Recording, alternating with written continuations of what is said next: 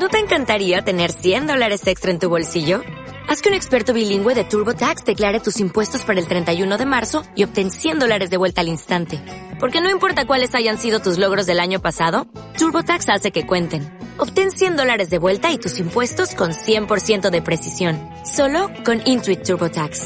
Debes declarar para el 31 de marzo. Crédito solo aplicable al costo de la presentación federal con TurboTax Full Service. Oferta sujeta a cambios o cancelación en cualquier momento en Estados Unidos eh, vemos que, tampoco es positivo que se mantenga esta, esta posición de, de, forma indefinida. Lo que pasa es que muchas veces estamos viendo ya que no sabemos si ya es una, una estrategia económica o es una estrategia política. ¿no? El año que viene tenemos elecciones en Estados Unidos y ver un presidente fuerte donde no se doblega y que con un poder negociador elevado que, que, llega un poco hasta el final para defender los intereses que intenta promulgar, pues puede venirle bien electoralmente, pero creo que es una estrategia que puede salirle cara. Al final los que pierden la guerra son los consumidores a nivel global.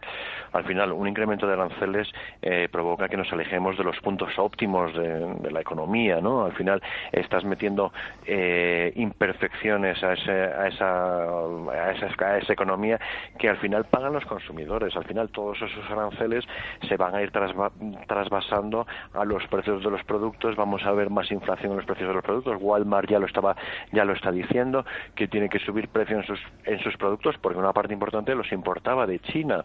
Entonces, al final lo vamos a pagar entre todos eh, esta guerra comercial.